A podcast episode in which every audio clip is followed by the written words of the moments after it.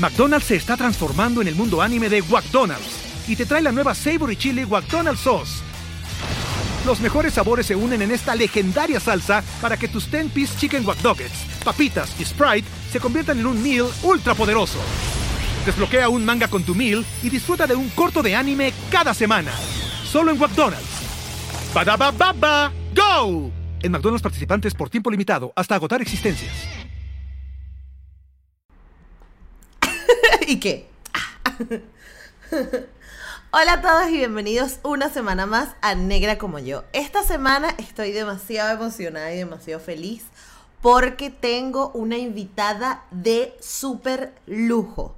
La señora Shirley Campbell Barr, poetisa costarricense, activista por los derechos afrolatinos. Y qué mejor que ella para celebrar este mes de la herencia africana en Negra como yo.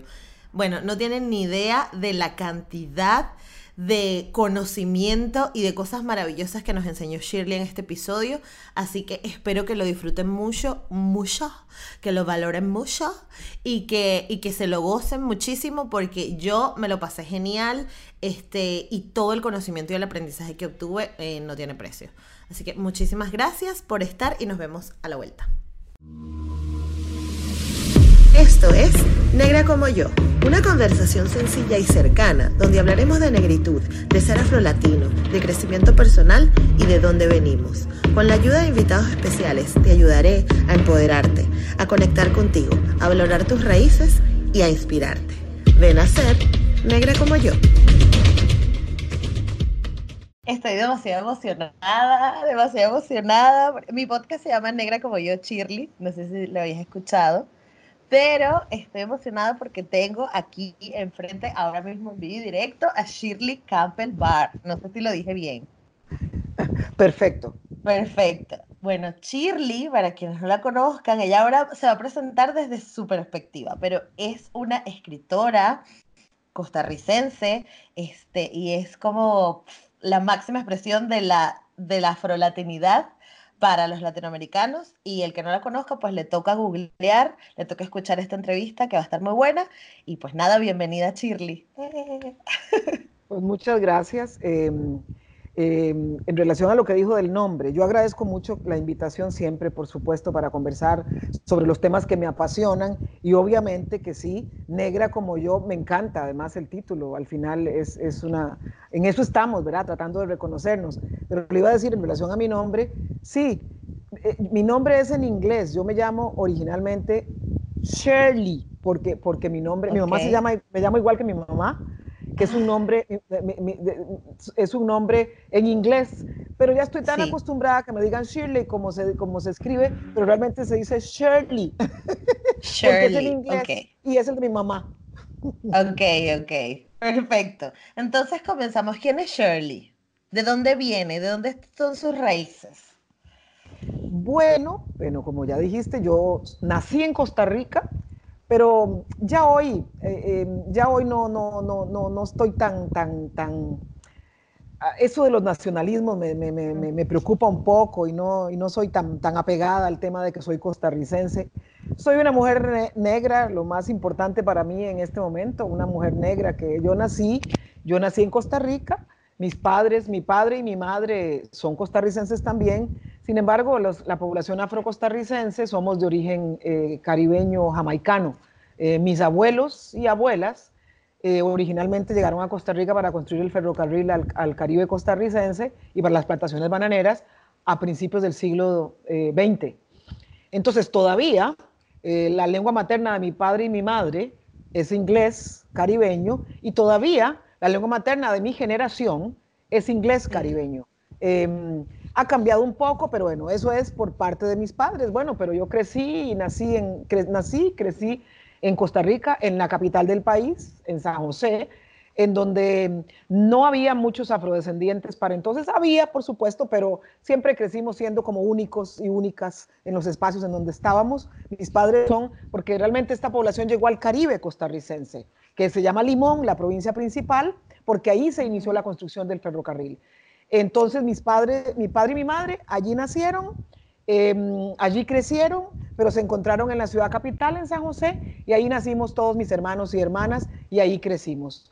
Eh, la lengua materna mía debió ser, debió ser, realmente así lo digo, el inglés caribeño, pero por alguna razón del destino y decisión de mi padre y de mi madre, no nos hablaron en inglés. O sea que también éramos un poco, cuando crecíamos, éramos un poco extraños dentro de nuestra generación de afro-costarricenses, porque éramos de los pocos y pocas que no hablábamos eh, el inglés. Entonces también, por ese lado, también fuimos un poquito excluidos de nuestra generación de afrodescendientes.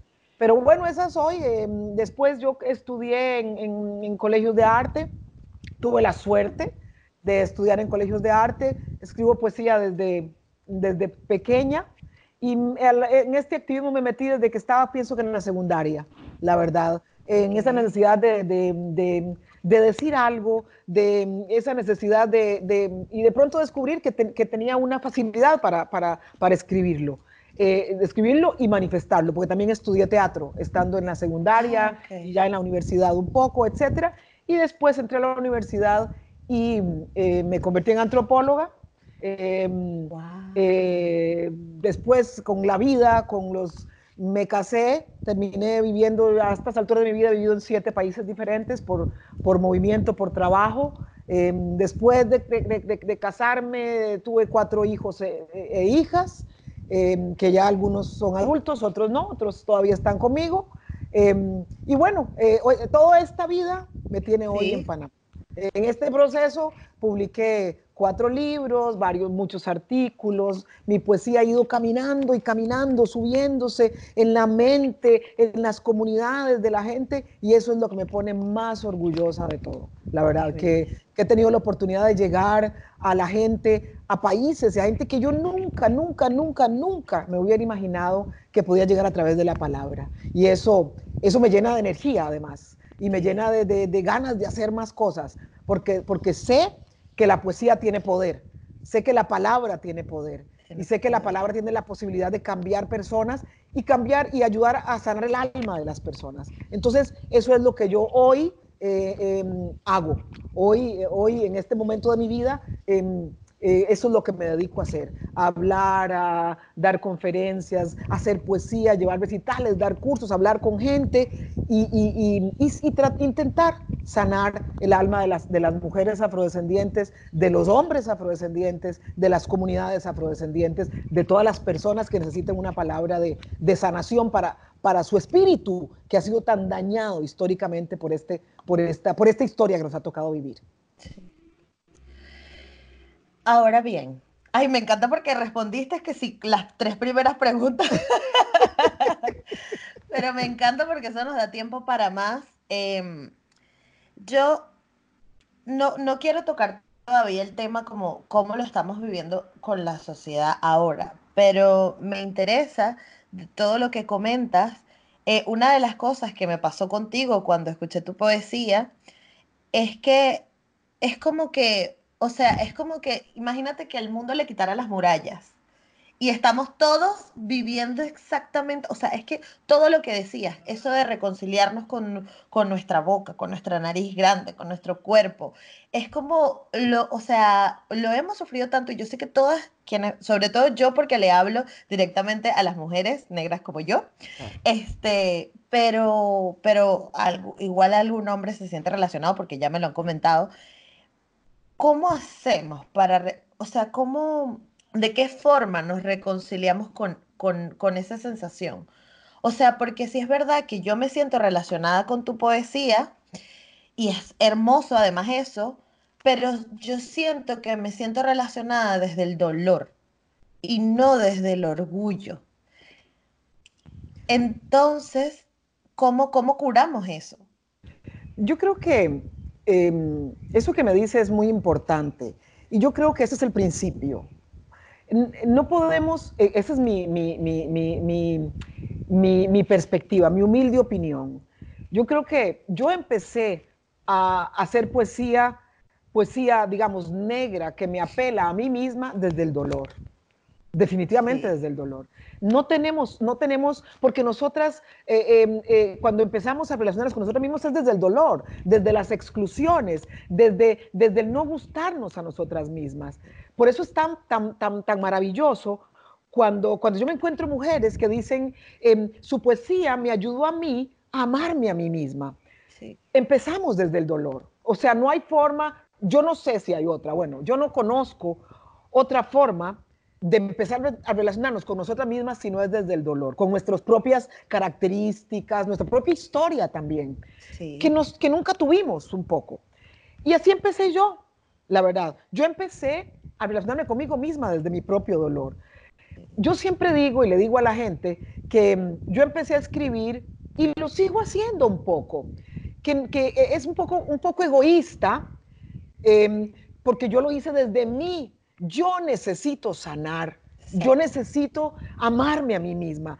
Em, nosotras sabemos como mujeres negras lo difícil que fue para nosotras crecer en estos cuerpos, en estos rostros, en estas bocas, en este cabello. Lo difícil que fue crecer siendo minorías siempre en nuestros espacios y siendo, siendo blanco siempre de la burla, de, la, de todo. Nosotras sabemos, eso lo aprendí mucho cuando lo, volví a aprender mucho y me, y me relacioné mucho cuando viví en Brasil, cuando las mujeres negras hablaban de la soledad de las mujeres negras nosotras sabemos lo que es eso. Nosotras sabemos lo que es crecer y yo lo sé, crecer el... yo siempre fui única negra en mis salas de aula, desde el día que fui al kindergarten hasta el último día del colegio y muchas veces en la universidad. Yo sé lo que es crecer y que en el baile del colegio no me saquen a bailar. Yo sé lo que es eso y el dolor que eso causa. Yo sé lo que es saber que mis amigas tienen novios o tienen y yo no. ¿Por qué? Porque porque en mi entorno no hay otros hombres negros como yo. No solamente eso, yo sé lo que es haber tenido un novio negro cuando estaba en, la, en el cuarto año del colegio y no querer presentárselo a mis amigas. Porque es negro.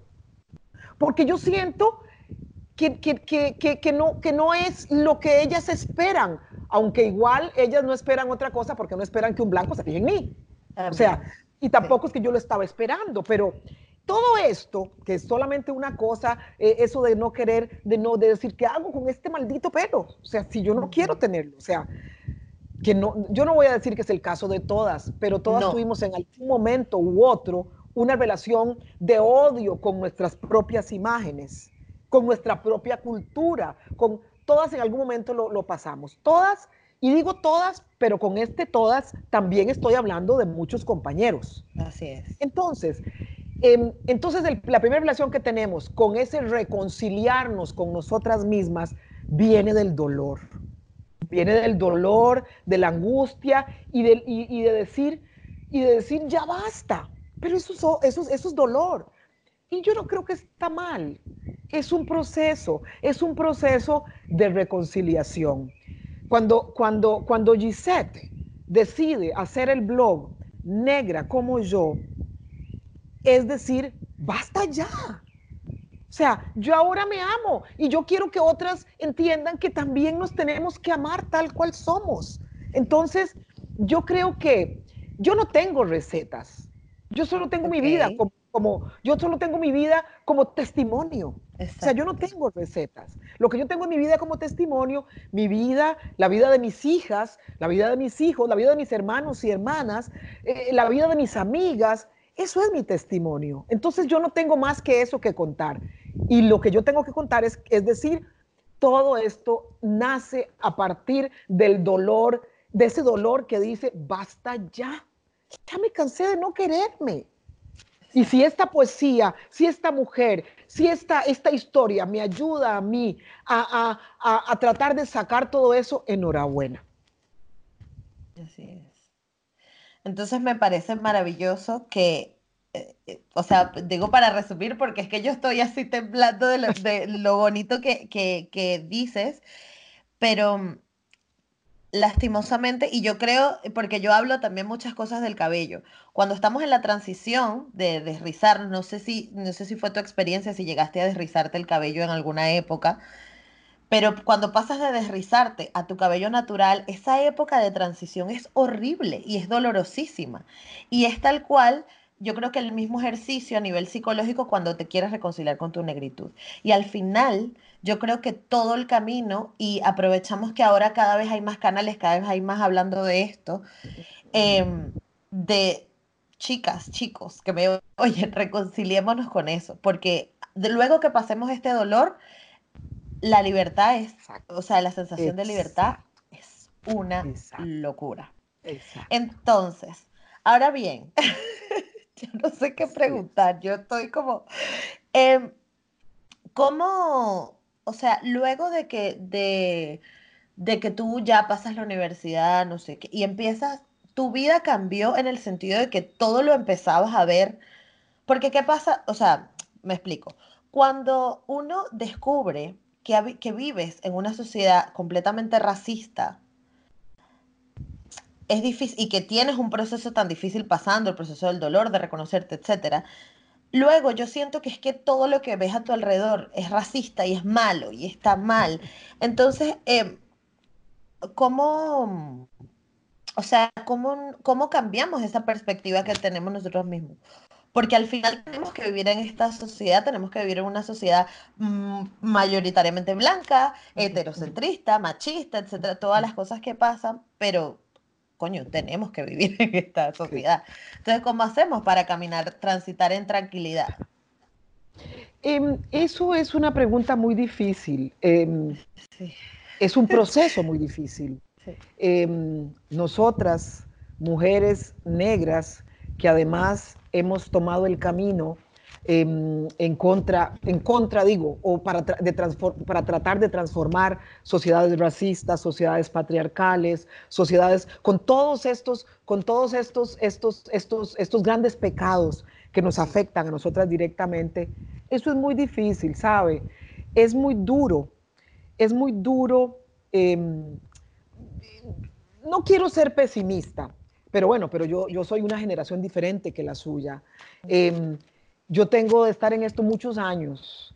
Em, el proceso de reconciliación con nosotras mismas, usted lo, mencionó, eh, y bueno, usted lo mencionó y yo hubiera querido meterme cuando usted estaba hablando del tema del cabello, porque para mí también es un tema fundamental. Yo pasé por ese proceso hace muchísimos años, porque lo pasé a los, a los, a los 20 años, este, em, pero sí también tuve el cabello, igual como a todas nosotras, bueno, no, a todas, a muchas de nosotras, en, a los 13, 12, 13 años, algunas mucho antes, nos entregan como la llave del cabello. O sea, nos entregan la posibilidad de tener el cabello ya, ya usted señorita, o sea, o ya es, entonces ya usted tiene que hacerse cargo de su cabello, entonces ya nos meten ese, esas cremas horribles, en fin a mí nunca me gustó, entonces temprano yo decidí, a los, como a los 20, yo dije, ya, hasta aquí llego yo, esto lo odio, siempre lo odié, no lo soporto, etcétera, etcétera. Muy bien. Eso por un lado, que eso es, eso es un ejemplo muy claro de esto. A mí no me gusta cuando la gente habla de, eh, y lo digo con, con, toda honestidad, no me gusta cuando la gente habla la transición entre el cabello, entre el cabello tratado y el cabello natural. No me gusta, no me gusta, porque ¿cuál transición? Nuestro cabello es nuestro cabello. O sea, eh, las dificultades de la transición, eh, y entonces uno ve a las blogueras o estas que tienen sus espacios, y entonces lo que vamos a hacer en la transición eh, es como decir, bueno, o sea, incluso después de que nos trataron de nuestro cabello, como que era un problema, como que, como que era, tenemos que cargar un cabello. Ahora resulta que también es un problema que los cabellos sean un cabello natural otra vez. O sea, no es un problema. Sencillamente, deje de ponerse productos. Sí, yo sé que tiene toda la razón cuando dice que en el proceso, en el camino, em, me, pasó, o sea, me pasó, me pasó no en el camino al cabello natural, sino en el camino a, los, a los dreadlocks. McDonald's se está transformando en el mundo anime de McDonald's y te trae la nueva Savory Chili McDonald's Sauce los mejores sabores se unen en esta legendaria salsa para que tus 10-piece chicken wack papitas y Sprite se conviertan en un meal ultra poderoso. Desbloquea un manga con tu meal y disfruta de un corto de anime cada semana. Solo en McDonald's. Baba ¡Go! En McDonald's participantes por tiempo limitado hasta agotar existencias. Entonces de empezar y hay un momento en que se ve tan feo, pero también todo eso está mediado por la forma como, como nos han manejado la relación con nuestro cabello. Claro, es, todo eso está determinado por eso. Ah, que se ve feo. A mí mucha gente me ha preguntado, yo recién me corté mi cabello, lo tenía por debajo de las nalgas. mucha gente me preguntaba, ¿y cómo? Ay, qué bonito, ¿y cómo hace? ¿Cómo hizo? Pero es que cuando uno está en el... Sí, sí, hay, hay momentos en que el cabello de uno no se ve tan bonito como uno quisiera. Y usted no es que amanece y ya se va a ver el cabello así, de ninguna manera.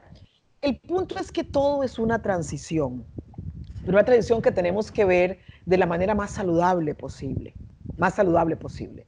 Sí, este proceso de reconciliarnos con nosotras mismas, con nosotros mismos, con nuestros propios pueblos, con nuestra historia, con, nuestro, con nuestros padres, nuestras madres, nuestras abuelas, reconciliarnos con toda esta, con toda esta, esta historia que nos negaron durante tanto tiempo, no es fácil. No es fácil. Nosotras tenemos que saber que efectivamente usted lo planteó, usted lo acaba de plantear. ¿Qué planteó? Sí, nosotras empezamos, no es que la gente no se enteraba que había racismo. No es que, que antes de que yo me diera cuenta que era negra, yo no me enteraba que había racismo. Yo le hacía el juego al racismo. Eh, no es una cuestión, no es voluntaria. O sea, así nos educaron para hacer. Le hacíamos, éramos cómplices un poco, eh, sin usar el término de manera eh, negativa o peyorativa, éramos cómplices del proceso. Cuando yo estaba en la escuela y en el colegio, y muchas veces yo me reí de los mismos chistes que se, que se burlaban de mí. Yo me reí. Yo conozco gente hoy en mi mundo que me dice, que, pero es que nosotros exageramos con esto del racismo. No todo es racismo. Eh, mi, mi, hija y mi hijo, que todavía están conmigo, dicen, ay mami, pero es que a veces usted a veces usted, eh, eh, porque claro, eh, cuando me cuenta a mí cosas de la escuela y cosas, yo digo, no, vamos a hablarlo claro, yo, yo, siempre estoy así, con los tacos de frente, como decimos. Yo voy a ir a la escuela, yo no voy a, digo a mi hija, tranquila, yo no voy a ir a pelearme con nadie, pero yo voy a ir a hablar. Ellos tienen que entender que esto que pasó es racista. Ellos no se están dando, ay, pero mami, es que, ay, ya, ya, ya no le queremos contar. No, lo siento mucho, pero esas cosas hay que hacerlas. Sí, la conciencia es necesaria es necesario que nos plantemos y que digamos, por supuesto que usted tiene razón, por supuesto que a veces eso, eso genera, eso nos genera a nosotras mismas y a nosotros mismos una gran angustia. Nos genera vivir en un mundo en que no es que todo lo vemos racista, es que somos conscientes del racismo. Somos conscientes de que no llegó aquí, pero viene aquí atrás. O sea, nosotros sabemos, además de que si nosotros somos capaces de reconocer la historia en la que nos ha tocado vivir, también tenemos la capacidad de reconocer cuando determinado acto, determinada situación viene cargada de elementos que, que nos atacan directamente como grupo o como comunidad, como individuos o como individuos. Entonces, sí, infelizmente, eso va a pasar. Va a pasar que vimos la vida como, como, como, le, como, le, como le llamaba eh, eh, esta amiga mía en una conferencia que dio, este, mm, ay, qué pena, no recuerdo el nombre en este momento, pero ella le, llamaba el estrés de ser negro. Cuando, cuando tenemos la conciencia de, de, toda nuestra historia, de todos los aspectos de nuestra vida que están determinados por sociedades racistas, pues estamos esperando que venga el golpe. Porque va a venir. Infelizmente va a venir. Entonces, nosotros, eh, eh, entonces, ya lo sabemos y de eso hay estudios. Hay estudios y nosotros no lo estamos inventando. Hay estudios, no tantos en América Latina como en los Estados Unidos.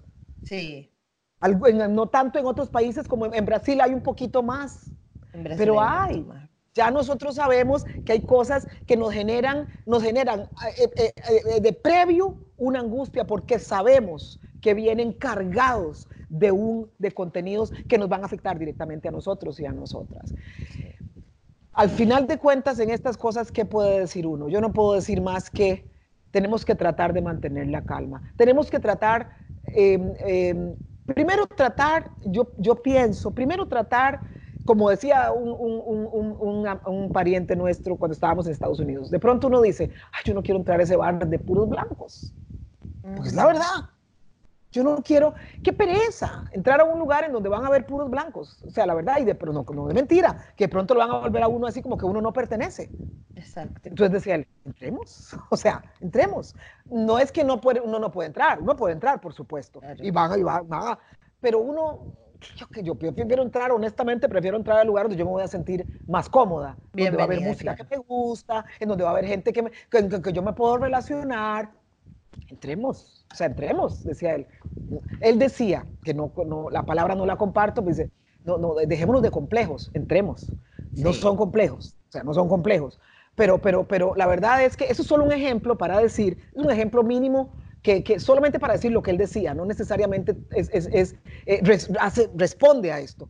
Sin embargo, lo que quiero decir para terminar de responder la pregunta es que definitivamente usted tiene razón. Y, yo tengo más años que usted, más años que usted de estar, de estar viviendo esa experiencia, la experiencia de que uno lo ve por todas partes. A veces, y no es mentira, no es mentira que a veces puede ser que uno lo ve y no está. O sea, la verdad es que también eso es verdad. También eso es, verdad. ¿Por qué? Porque uno está listo para recibirlo. Porque hemos recibido tanto. Hemos sido tan bombardeadas y bombardeados con esto que a veces uno también le cuesta un poco eh, distinguir em, em, o está, está, está demasiado imbuido en eso que le cuesta distinguir. Relajémonos. Infelizmente tenemos que seguir la vida. No tenemos que relajar la denuncia, no tenemos que relajar la, la lucha, digamos, pero sí nosotros mismos, porque al final de cuentas también nos hacemos daño a nosotras mismas. Claro. ¡Uh! yo no quería, me encanta porque este, creo que la entrevista se está transformando. Si ves las preguntas que tenía con las que estoy haciendo ahora, esto ya es una transformación total. Ahora bien, hablemos de 2020. ¿Cómo está la situación de racismo en Costa Rica? O sea, ¿cómo? Bueno, no, en Panamá, perdón, o bueno, donde lo veas más. Bueno, yo vivo en Panamá, este, bueno, Costa Rica está al lado. Claro. Em, yo, yo nunca me he desligado de mi país, nunca, nunca, nunca. Tengo 26 años de no vivir en Costa Rica, eh, pero nunca me he desligado, participo activamente y mucho más en los últimos años. Pero nunca me desligué completamente. Y bueno, y estoy en Panamá hace, hace casi tres años. Em, yo creo que en general, y voy a hablar de Costa Rica como voy a hablar de Panamá, yo no creo, como mucha gente cree, que el racismo se ha recrudecido. O sea, yo no creo. Yo no creo que, es más grave hoy de lo que era hace 10, 15 años. No lo creo. Yo creo que em, es más evidente en la medida en que tenemos más, más formas de denuncia, en la medida en que tenemos más ventanas para denunciar, en la medida en que tenemos más conciencia de, que, que, vemos cada vez más de nosotros y de nosotras, tenemos más conciencia de la situación del racismo que nos afecta y que está metida en todas las estructuras de nuestras sociedades. Entonces, yo no creo que es que hay más, como mucha gente dice, no, se ha recrudecido. No, no, no, no, no, yo no creo. Eh, infelizmente, tenemos algunos, algunos elementos que nos, hacen, que nos hacen ver la situación más claramente.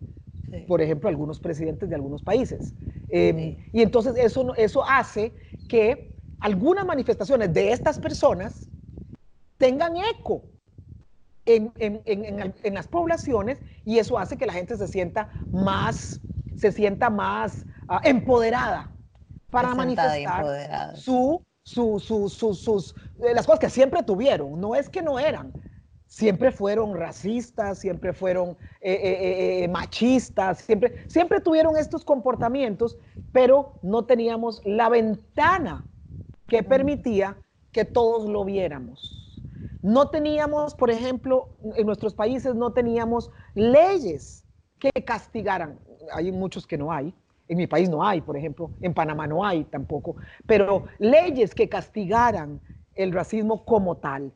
Pero sí hay leyes que hablan de estos temas, si hay políticas que hablan de estos temas. Entonces, yo lo que digo es que ahora somos más evidentes, además de que somos más fuertes, tenemos más voces, tenemos más personas que están hablando en estructuras más altas de nuestros temas. Entonces, definitivamente que por eso nos pareciera o hay una alucinación desde mi punto de vista, que hay más racismo. Es como todo. A veces pensamos que hay más femicidios hoy de los que habían antes. Yo no creo. Ahora se llaman femicidios. Antes no se llamaban así. Antes en mi país hablaban de crímenes pasionales. Exacto. Ahora se habla de femicidios, feminicidios en algunas partes.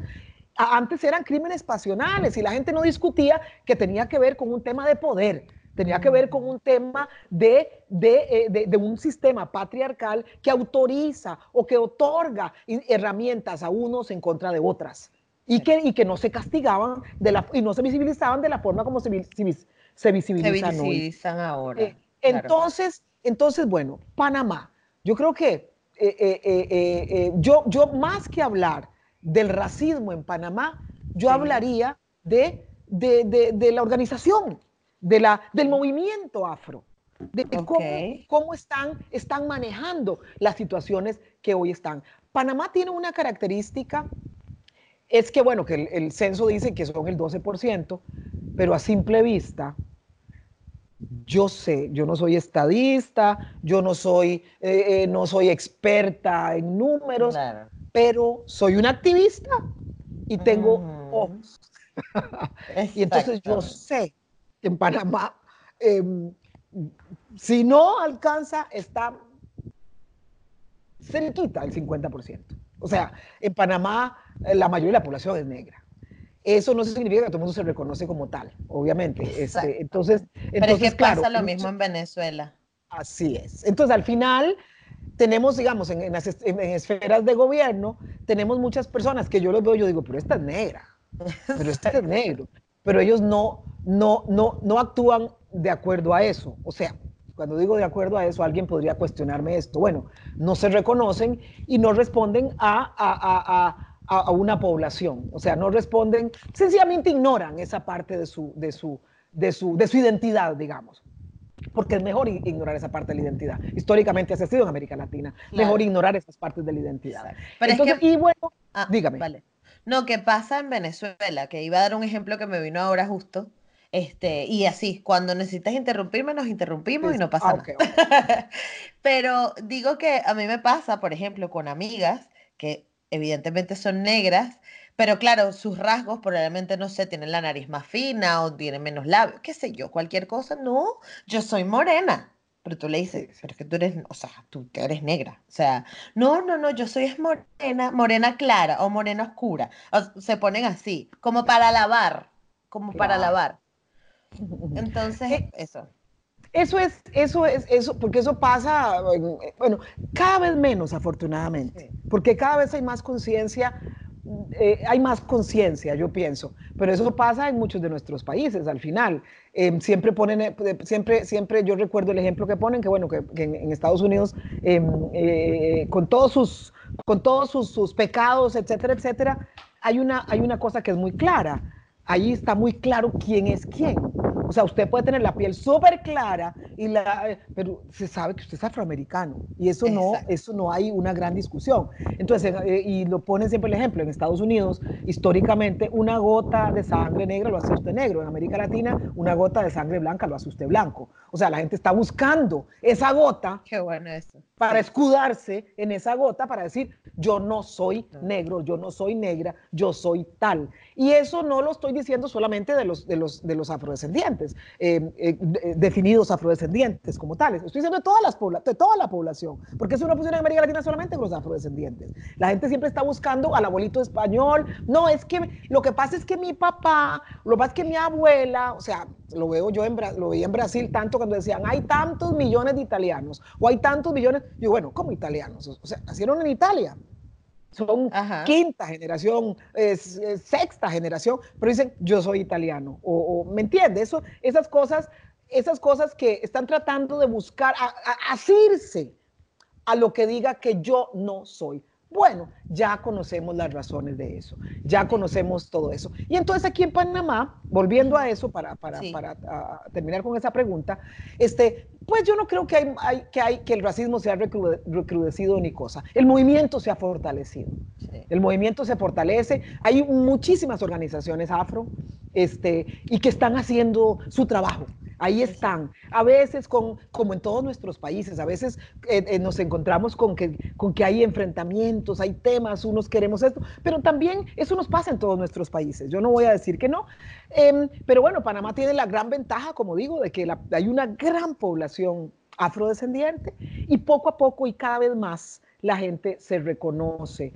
Em, viene el censo de población en Panamá, que bueno, que afortunadamente lo, venía para este año. Afortunadamente eh, lo cancelaron porque si no, no lo hubieran podido hacer igual por ahora por el tema de la, de la, epidemia. Y entonces este, lo cancelaron, lo pasaron un año. Entonces, estamos con la esperanza de que el censo va a reflejar un poco mejor eh, eh, la población afropanameña. Pero se están haciendo cosas. Panamá tiene una característica, que es uno de los pocos países eh, que tiene una entidad que es la entidad dedicada a los temas afrodescendientes, que es el SENADAP, la Secretaría Nacional para los Afropanameños. Entonces, eso, es, eso, es una, eso es una cosa que no muchos países tienen. O sea, eso es una cosa, una ventaja. Pero igual, como en Panamá, como en Costa Rica, eh, nosotros sabemos y hay una, se denuncia siempre, hay un racismo que camina por las calles, siempre. Y Costa Rica no es diferente. En Costa Rica tenemos, em, tenemos una población mucho menor de afrodescendientes, la verdad. Por supuesto que también es mayor que la que dice el censo, pero, es, pero, es, pero es mucho menor que la de Panamá y es obvio cuando uno va caminando por las calles. Pero igual en Costa Rica y también, o sea, hay, eh, se, se desató muchísimo, no creas, se ha desatado también un poco lo del racismo. Eh, no es que se desató, ellos ya eran racistas, pero ahora como tienen estas ventanas, pero con la, con la, con la, con tener una vicepresidenta negra, no crean, a todo el mundo eso les resulta, les resulta tan, tan, agradable, o sea, la gente de pronto se incomoda. Y además una, una vicepresidenta que es una, es una mujer eh, de gran fuerza, este, que además viene viene históricamente del movimiento afro. Entonces, Pero podemos eh, decir que quién es esta vicepresidenta en tu vida o no lo podemos decir. bueno, yo muy orgullosa de decirlo, sin ningún problema. Pero, pero, pero hablo, pero hablo además desde, trato de ser lo más objetiva posible. Este, claro. Este, que creo que al final, de verdad que trato, o sea, la verdad es que, eh, eh, si bien, como yo le digo, si bien se desata el racismo, pero bueno, se desata el racismo, pero llegó una vicepresidenta negra en un país como Costa Rica, que yo no sé si en qué otro país eso hubiera sido posible, la verdad, sin que durante la campaña eso haya sido necesariamente un tema. No necesariamente fue un tema. Fue hasta que, porque, tal vez porque la gente no pensó que iba a llegar, no sé. Eh, pero bueno, una vez que llegó y empezó, entonces empezó una guerra sin cuartel y entonces, bueno, ahí vamos. Pero el punto es que el racismo anda, anda, anda caminando por las calles, anda, pero igual en ese sentido, en, el caso de Costa Rica, también el movimiento afro o las organizaciones afro se han fortalecido, se han fortalecido. En este momento, además, eh, que tenemos una vicepresidenta afro, que ella sí ha tocado los temas afro. Es más, se ha convertido en este proceso, em, ha levantado la voz en América Latina también, como vicepresidenta de un país que ya es otro, es otro nivel, y entonces ya está reuniendo, está hablando con gente. Eh, tenemos una coyuntura bien importante en América Latina en este momento. Eh, em, hay, hay, hay, gente ah, en, Naciones Unidas, por ejemplo, eh, hay hay algunas em, posiciones claves que están siendo ocupadas por afrodescendientes. Entonces, eso en el medio de la década afrodescendiente puede significar un un, elemento de gran importancia para cambiar algunas cosas. ¿Estamos en la, en la década afrodescendiente? Estamos en la década afrodescendiente. La década afrodescendiente empezó en el año 2014 y termina en el año 2025. Fue una, fue, fue, fue una declaratoria de las Naciones Unidas. Em, ah. em, habíamos tenido el año de la afrodescendencia en el año 2011. Eh, declarado por las Naciones Unidas. En el año 2014 se declaró la década afrodescendiente y termina en el, en el 2025. Y entonces, ¿qué significa la década afrodescendiente? Significa aunar esfuerzos para ir mitigando, mitigando el daño histórico, eh, eh, las, las consecuencias históricas que ha hecho los procesos de del proceso de esclavización y trata y trata. Y entonces, bueno, que seguimos pagando nosotros eso. Entonces, durante, se han hecho varias cosas, pero estamos exactamente en la mitad. Em, eh, eh, eh, afortunadamente, se, han hecho varias cosas, pero precisamente una pena que se vino la, la pandemia, sí. porque infelizmente, estábamos en medio, hemos estado en medio de diferentes cosas aquí en América Latina, em, em, un poquito para, para, para, para, para, para, para, para levantar la luz de la década. Y los países están comprometidos, etcétera, etcétera, para, para un poquito para mejorar las condiciones de vida de los pueblos afrodescendientes en la región. Qué guay, no sabía esa información, me encanta haberme enterado. Eh, bueno, muchísimas gracias, me encantó. Ahora bien, eh, para mí, el hecho, o sea, de hecho, para que sepas que este, yo estaba investigando sobre ti, obviamente, para poder, y dije, ay, le voy a comentar sobre la vicepresidenta negra que está en Costa Rica. Y cuando hago Google y digo, pero ya va, estos apellidos se parecen. Entonces fue como, qué guay, o sea, fue todo como mucho mejor. Este, ahora bien, ¿cómo educamos? ¿Cuál, ¿Qué es nuestra, o sea, ahora, ¿qué podemos hacer?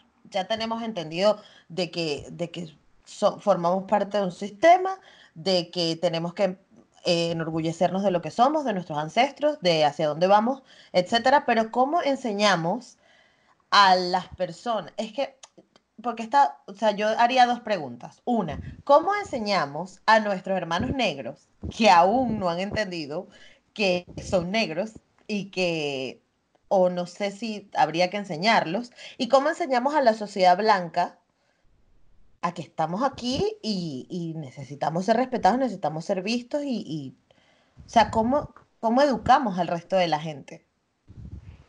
Bueno, mi preocupación, tal vez esto que voy a decir no, no, no, no, no suene muy bien, pero mi preocupación en principio no es la sociedad blanca. O sea, en absoluto. Mi, preocupación somos nosotros y nosotras.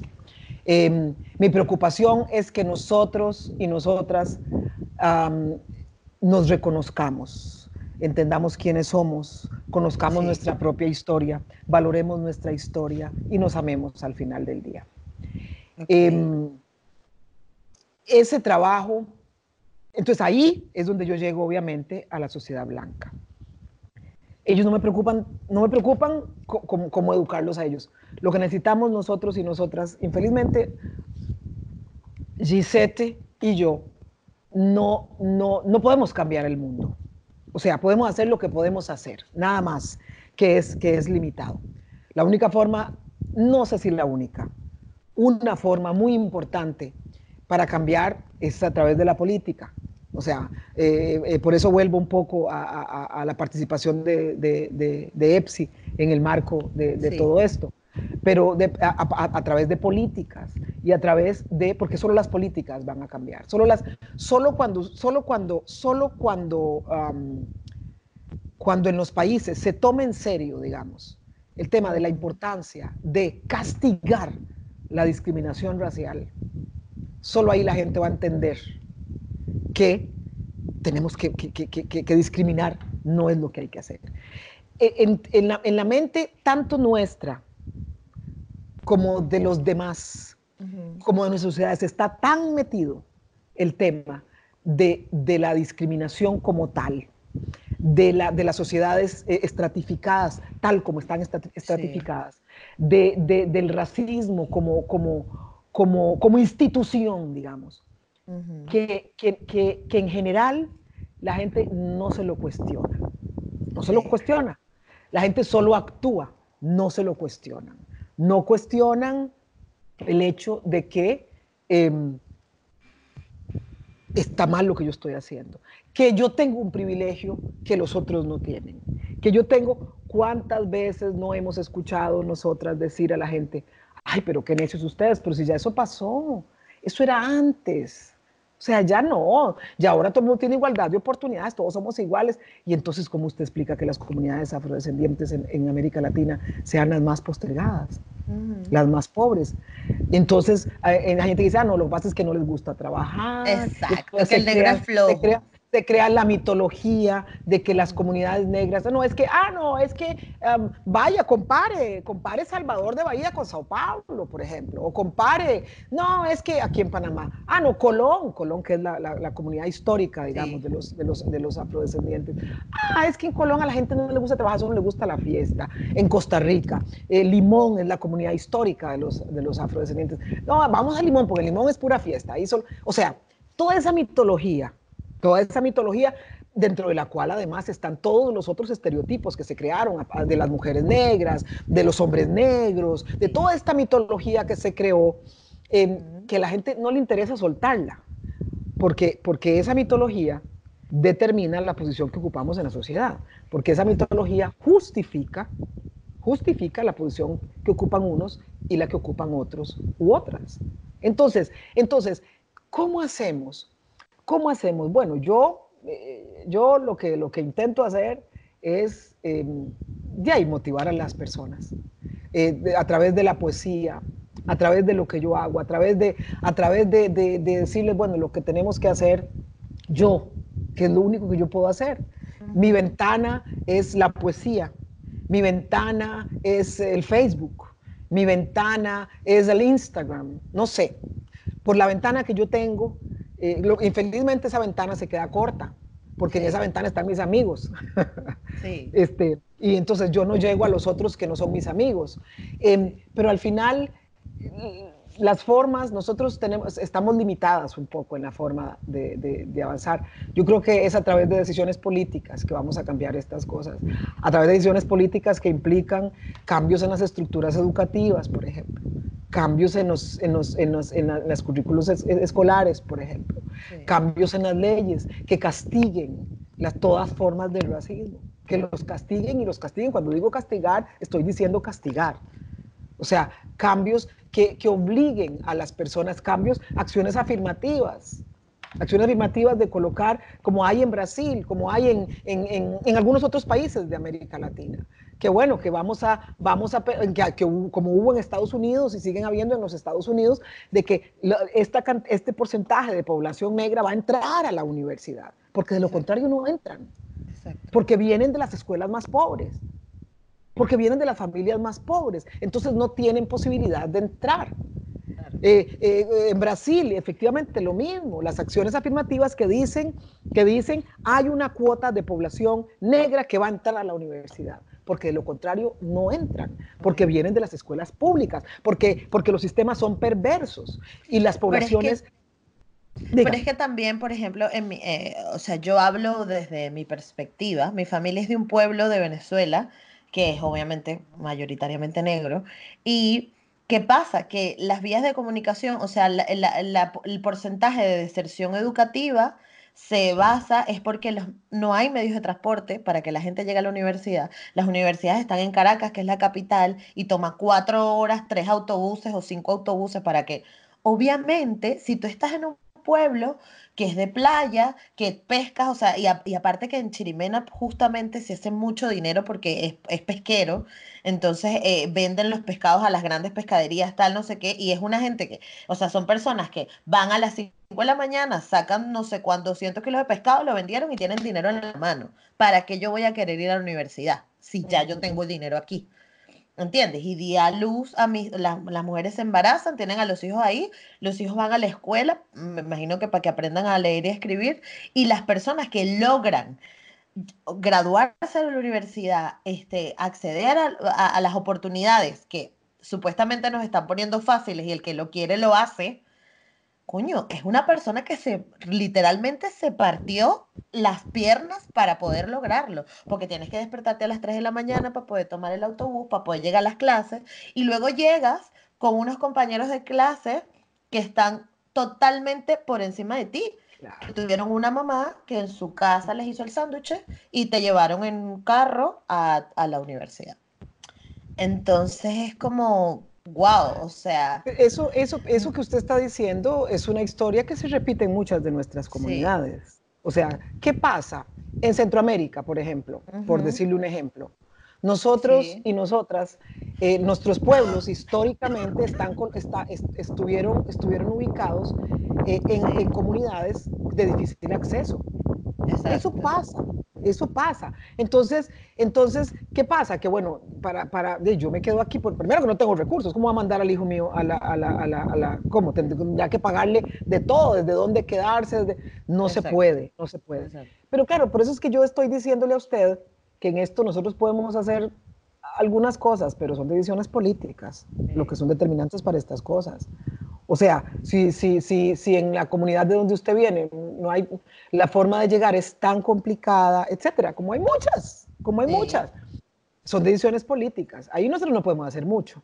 No podemos hacer mucho. E infelizmente, ¿qué pasa en comunidades como esas? También es mucho más fácil que los muchachos se metan en temas de drogas, que se metan en temas de, de, de, de tráfico, sobre todo además en los pueblos costeros, además, en estos tiempos el tema de las drogas es un tema eh, porque llega por el mar. Este, y entonces, entonces, bueno. Entonces es más fácil decir todos los negros son malandros y ya. Exactamente. Entonces, nosotros podemos pasar aquí hablando la vida entera sobre este tema, porque es un tema que, que, nos tomaría eh, sesiones de sesiones. Sí. ¿Qué es lo que nosotras podemos hacer? Ajá. Yo creo que al final estamos intentando hacerlo. O sea, eh, eh, porque eso es, eso es lo que yo, lo que yo hago. Yo, bueno, yo en, en, particular, yo pues al final yo trato de involucrarme en todo lo que yo puedo, en todo lo que yo puedo que tenga que ver con trabajo con, con, afrodescendientes, en todo lo que me, que me invitan, que colaboren en tal cosa, yo participo. Participo y voy a intentar, y voy a intentar eh, este, ser parte del cambio ser parte del cambio para nosotros y para nosotras. Y además también trato de, de, incidir en, en, en, en, lo que se pueda, desde donde se pueda, en la cuestión política y trato de invitar a los afrodescendientes a que se, metan en la política. Que se metan a la política. Porque la verdad es que desde afuera, viviendo los toros desde la, desde la vereda, no hacemos mucho, o sea, la verdad. Está bien, el movimiento es muy importante y entre más movimiento haya, más fuerza tenemos para incidir en procesos. Pero también hay que participar. Hay que participar porque de lo contrario, ¿qué vamos a hacer? Entonces, ¿qué, ¿qué, hacemos nosotros para tratar de cambiar el mundo, la vida, la visión de los otros y de las otras? Nosotros hacemos lo que podemos, desde la educación que podemos dar desde nuestros espacios, desde, desde las ventanas que se nos otorgan, cada vez son más. Entonces, eh, eh, abrir la puerta, abrir la ventana, intentar. Yo cuántas veces, yo tengo en Facebook, ah, no sé, ya casi no va a tener, puede tener más amigos, ya casi tengo 5 mil. Y de pronto le aparece a uno unas personas que, que, están como tan perdidas y ponen algunas cosas ahí que yo digo, ay, Dios mío. Eh, por ejemplo, uno de estos días apareció una muchacha que puso, en el medio de la epidemia, ella pone, había una, un video de la policía tratando de mandar a unas personas para la casa porque, es porque estaban jugando fútbol y, eh, una, en una comunidad afro. Y la muchacha replica el video y pone, eh, pone la, la, brutalidad policíaca, no sé qué, un poco de cosas, dice, pero ¿para qué nos mandan para la casa? Nosotros somos fuertes, dice. Nosotros, no, no, nosotros, ninguna, ninguna epidemia nos va a llegar porque nosotros somos, somos pueblos fuertes, que hemos sobrevivido, sobrevivimos la esclavitud, yo le pongo, ay, entonces le mando un mensajito privado. Cuidado con eso que estás diciendo. Claro. O sea, cuidado porque es un mensaje equivocado. O sea, yo no sé, o sea, yo como, como nadie sabe nada en estos tiempos y recibimos todas las informaciones que vienen de diferentes partes, este, pues yo, yo trato de escuchar las informaciones oficiales y lo que me dicen y entonces yo hago caso porque no me quiero morir, porque yo tengo mucho que hacer todavía.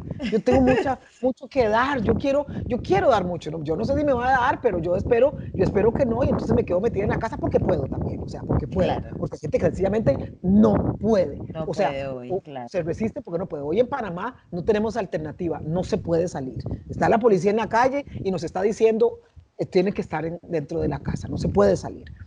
Eh, pero, pero, pero bueno, pero hay que tener cuidado con las cosas. Pero entonces, a lo que voy con ese ejemplo, nada más es a decir, nosotras lo que tenemos que hacer es eh, educar a la gente que, que nosotros tenemos un auditorio eh, tenemos una gente que nos está escuchando.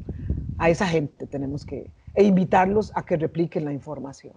Eh, no tenemos otra, otra forma, la verdad. Así es. Ay, no, no, no, yo estoy fascinada. Ahora solamente me toca preguntarte, este, eh, creo que ya respondimos bastante todo. Te tengo que preguntar dos cosas. Una, tú subiste a YouTube eh, igual voy a dejar el link aquí, pero subiste un, trocito de, o, el poema completo, no sé porque no lo he leído, no he tenido la fortuna de leerlo, pero eh, de Rotundamente Negra y Liberada. Está en, tu canal de YouTube. Entonces yo quería saber si, porque en este podcast normalmente a mitad del episodio suelo decir algo, alguna pausa, recomiendo alguna película, algún libro, lo que sea.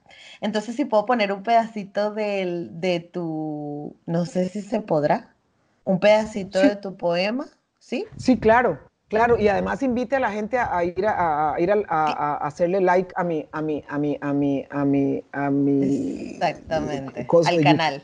Al canal, sí, sí, al canal. Sí, sí, voy a dejar el link aquí para que la gente se lo quiera ver completo, pero voy a poner un pedacito porque es muy bonito y me gustaría compartir. Vale, muchas gracias. Y ahora bien, ¿qué ¿Qué lees tú? ¿Qué, en qué estás investigando? ¿Cuál es, cómo, no sé, qué te gusta leer? ¿Qué te gusta, qué música te gusta escuchar? Porque es que con, con una escritora eh, es difícil, Bueno, yo voy a decir que, que a mí, em, a mí me, me, yo leo de todo. O sea, la verdad, bueno, de todo es mucho decir. Sí. Pero a mí me gusta pensar que yo soy una persona bastante diversa en lo que escucho, en lo que leo, em, eh, en lo que investigo, no tanto, pero, pero, pero, porque bueno, porque tengo temas específicos que, me, que, eh, son los temas en los que yo trabajo. Pero, pero sí me gusta pensar que soy una persona bastante, bastante, bastante eh, diversa. Me encanta yo, bueno, yo como escritora, la verdad me gusta mucho la literatura, literatura como tal. Me gusta mucho, me gusta mucho cuentos, eh, eh, poesía, em, pero también eh, he estado diversificando porque yo a cada lugar que voy, miras que me regalan cantidades de libros. Cuando me invitan a un evento, entonces yo vengo cargada de libros, ya sea de libros de, alguien que, que, escribió poesía y me dice, ay, tome, se lo regalo, yo feliz este, eh, o, o, estoy haciendo una investigación en tal, entonces me regalan el libro, o yo tengo este libro de cuentos que, pero bueno, no, no se ven, pero yo estoy aquí en la sala de mi casa, que tengo que precisamente en estos días, eh, un poco pues, entre la cosa, un día puse en el, en el Facebook, eh, que bueno, que instauré, yo tengo, yo tengo una, un hijo de 18 años, que está conmigo todavía, y una hija de 12. Entonces dije, bueno, en el marco de la epidemia, yo em, eh, e instauré en mi casa la hora del cuento. Ah, entonces, qué Entonces lo, lo, lo, lo cogí, bueno, no me no fue tan fácil por volver a colocar a mi hijo de 18 años a escuchar la hora del cuento, pero bueno, ahí está. Entonces, todos los días a las 9 de la noche, hora de Panamá, lo puse. Lo puse en que, que, les conté y puse que ayer leímos tal cosa. Entonces, después de que yo lo coloqué, una gente me dijo, bueno, pero hagámoslo en vivo. Entonces, tengo cuatro días de hacerlo en vivo, todas las noches, a las 9 de la noche, hora de Panamá. Y bueno, he tenido mucha gente con comentarios, pero entonces ahí lo que hago es que agarro lo que sea. Yo fui profesora de, un taller de creación literaria hace muchos años, em, cuando era bastante joven. Entonces a mí me gustaba leerles a los, a los, a los, a los niños y a las niñas de todo, de todo. Pero bueno, yo puedo decir, no puedo decir que estoy leyendo, porque estoy leyendo tantas cosas. Últimamente me puse a leer en inglés, me puse a leer a, a, a Stieg Larsson, la, la, la, la la, el hombre que no amaba a las mujeres, lo terminé uno de estos días. Este, entonces estoy leyendo ya el, segundo. Eh, eh, primero es The Girl with the Dragon Tattoo, el segundo es uh, The Girl with the, no sé, pero bueno, en esos, en esos estoy. Pero leo de todo, de todo. En estos días les estaba, Ajá. dígame. No, no, no, sí, termina, termina. No, en estos días leí, le leí a, a eh, como digo, leí a Manuel, eh, Manuel Zapato Olivella. Anoche leí Manuel Zapato Olivella con, con, los, con, mis hijos, porque este año Manuel Zapato Olivella, un colombiano, excelente pensador, que este año se celebran los 100 años de su nacimiento, poeta, historiador, antropólogo, etcétera. Eh, afrocolombiano. Entonces, anoche leí, antenoche leímos a Manuel Zapato Olivella, anoche leímos a Camila Schumacher de Costa Rica, que recientemente ganó el premio, el Premio Nacional de Cuento, con un libro que se llama Atrevidas, un libro, un libro muy bueno que relata historias de mujeres trans en Costa Rica eh, y, de historias, historias de abusos, pero también historias de, triunfo de mujeres trans en Costa Rica. Em, leí ayer poesía ecuatoriana, un poema fantástico que se llama Bandera, de una poeta ecuatoriana. Eh, en fin, Con eso le digo que yo leo de todo. El primer día leímos, porque era el día, el segundo día, leímos a Yolanda Arroyo Pizarro, un, libro muy bueno que se los recomiendo, que se llama Pelo Bueno, pero leíamos Antier también, porque Antier era la conmemoración de, la, de, la, de, la, de, la, de, la, de las víctimas, de la rememoración de las víctimas de la esclavitud y de la trata de esclava en el mundo. El Día Internacional era el 25 de marzo. Ah, entonces ese día leímos a Yolanda Arroyo Pizarro con un libro que se llama Las Negras y leímos también, ese fue el día que leímos a, Manuel Zapato Olivella. Pero el primer día que empezamos esto era el día contra la discriminación racial. Entonces leímos a Nicolás Guillén, el gran poeta cubano Nicolás Guillén, y leímos también, a ver si me acuerdo, eh, no me acuerdo. Pero bueno, ahí están todos, porque todos los días los pongo en Facebook para que la gente los pueda leer. Pero bueno, ah, lo, que además digo es que yo trato siempre, de verdad, así como espero que la otra gente trate conmigo de leer a, los, a los escritores afrodescendientes. Eso trato de hacerlo siempre. Y si no afrodescendientes, trato de leer escritoras mujeres también, pero además mujeres activistas y que están en pie de lucha.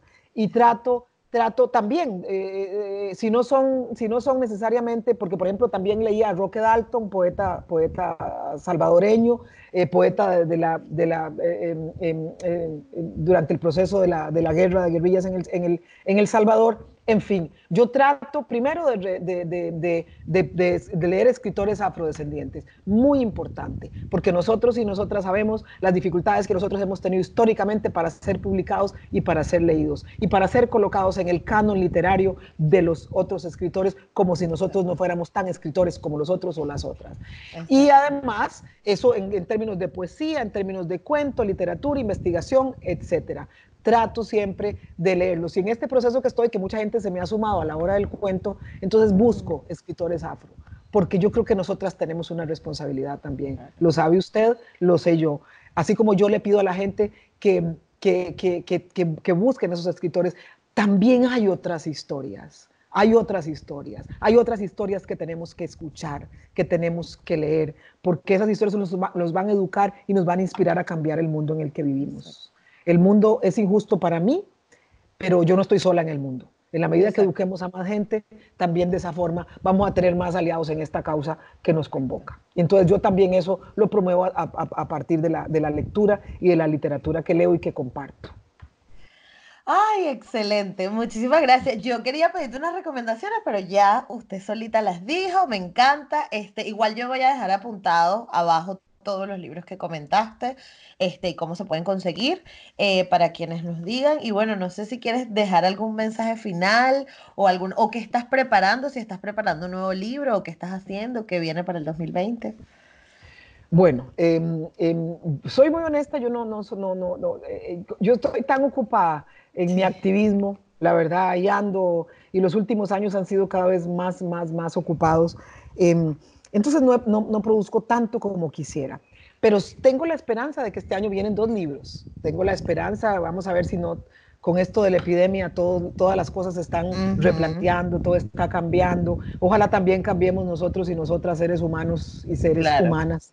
Este, pero sí, esperábamos tener, tener dos libros para julio, dos libros de poesía en, en, en, los que estamos trabajando. Y bueno, vienen, vienen muchas más cosas. Yo creo que em, yo tengo que, yo tengo, por eso es que quiero, por eso es que me quedo adentro de mi casa, porque quiero vivir. Tengo mucho que vivir, tengo mucho que decir, tengo mucho que escribir. Tenemos que escribir, tenemos que contar nuestra historia, tenemos que contar las historias de nuestros padres y de nuestras madres a, usted le toca, Gisette, contar la historia de su pueblo. Contar ¡Qué responsabilidad! Es una responsabilidad que tenemos que asumir. Desde que nos metemos en esto, ya la responsabilidad viene con nosotras. Tenemos que contar esa historia que usted me estaba contando. La historia de las dificultades que tiene la gente de, ¿cómo se llama su pueblo? Chirimena. De Chiripena. Mena, Mena, con él. De Chirimena. Tenemos que contar la historia de las dificultades, las dificultades y los triunfos y, las, y los personajes de Chirimena. Eso es muy importante, porque si nosotras no las contemos, nadie los va a contar. Entonces, yo creo que eso, eso es el trabajo en el que estoy ahora, tratando, senté a mi papá el año pasado y, llené hojas y hojas y hojas y videos y videos con la historia de mi papá, que siempre le ha gustado contar historias, que por cierto hoy está de cumpleaños mi papá. Eh, eh, y entonces, eh, hoy cumple 83 años. Entonces, tengo la responsabilidad de contar esa historia mientras Él esté con nosotros, mientras estemos juntos. Así que en eso estoy, porque, porque efectivamente estamos viviendo tiempos duros, tiempos difíciles. Así que tenemos que escribir, tenemos que contar historias, tenemos que hacer lo que sea necesario para no morir en el intento.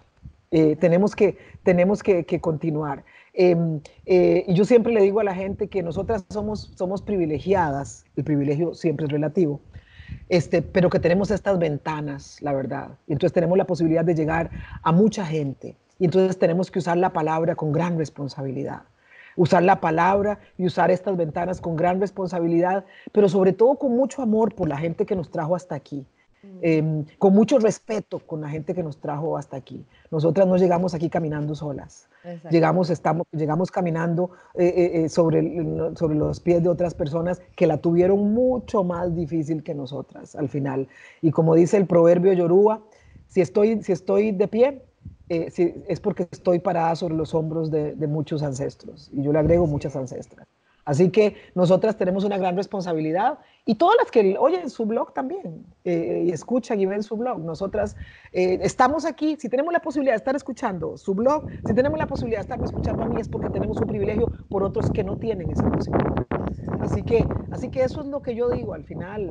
Eh, aquí estamos, seguimos en el trabajo, nos toca, nos toca y tenemos que asumirlo con responsabilidad. Así es, bueno, nada, muchísimas gracias, yo estoy demasiado feliz, este, de verdad, súper honrada. Eh, no sé, yo no sé qué más decir. Muchísimas gracias, de verdad, por tu tiempo, por toda la sabiduría que nos acabas de aportar. O sea, yo, el cerebro me va a explotar de tanta información maravillosa.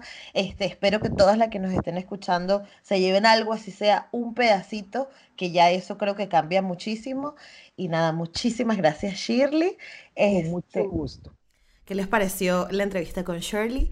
Eh, estuvo bueno, yo de verdad estoy súper honrada de haber, de haber estado con ella en esta entrevista, de todo el conocimiento que nos dejó. Y como ella comentó en el episodio, les voy a dejar al final de esto, así que no se vayan, eh, un trozo de su poema Rotundamente Negra. Eh, ese poema mm, para mí yo creo que desde que lo escuché me cambió la vida y es muy importante creo que para todas las mujeres afro-latinoamericanas. Así que si tú estás em, debatiéndote con quién eres y con tu imagen y con tu identidad, creo que Rotundamente Negra es para ti. Así que disfrútalo mucho. Muchísimas gracias por estar en un episodio más y por estar conmigo celebrando este mes de la herencia africana en Negra como yo. Eh, y en Latinoamérica, porque se celebra en Latinoamérica. Y pues nada, recuerde que me pueden seguir eh, por todas las redes sociales, arroba negra como yo, en todas partes. En Facebook eh, tenemos una comunidad muy linda. Y también puedes escucharme en Spotify, eBooks, Anchor, Apple Podcast y en YouTube. Así que si quieres comenta, suscríbete, recuerda compartirlo si te gustó. Y nada, muchísimas gracias por estar aquí. Nos vemos la próxima semana. Chao.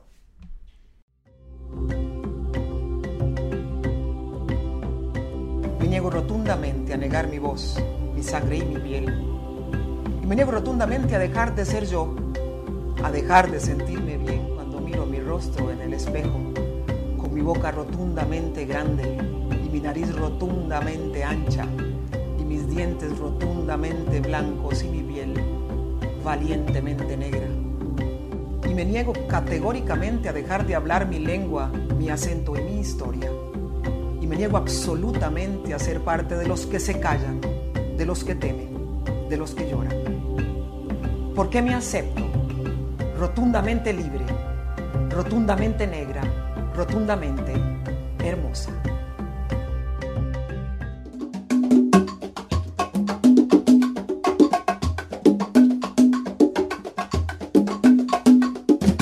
Waiting on a tax return? Hopefully it ends up in your hands. Fraudulent tax returns due to identity theft increased by 30% in 2023. If you're in a bind this tax season, LifeLock can help.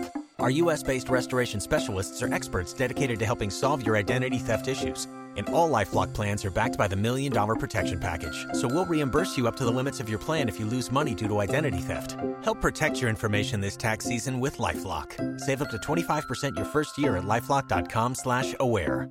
Hello, it is Ryan, and we could all use an extra bright spot in our day, couldn't we? Just to make up for things like sitting in traffic, doing the dishes, counting your steps, you know, all the mundane stuff. That is why I'm such a big fan of Chumba Casino. Chumba Casino has all your favorite social casino style games that you can play for free anytime, anywhere with daily bonuses. That should brighten your day a little. Actually, a lot. So sign up now at chumbacasino.com. That's chumbacasino.com. No purchase necessary. BGW. Void were prohibited by law. See terms and conditions. 18 plus.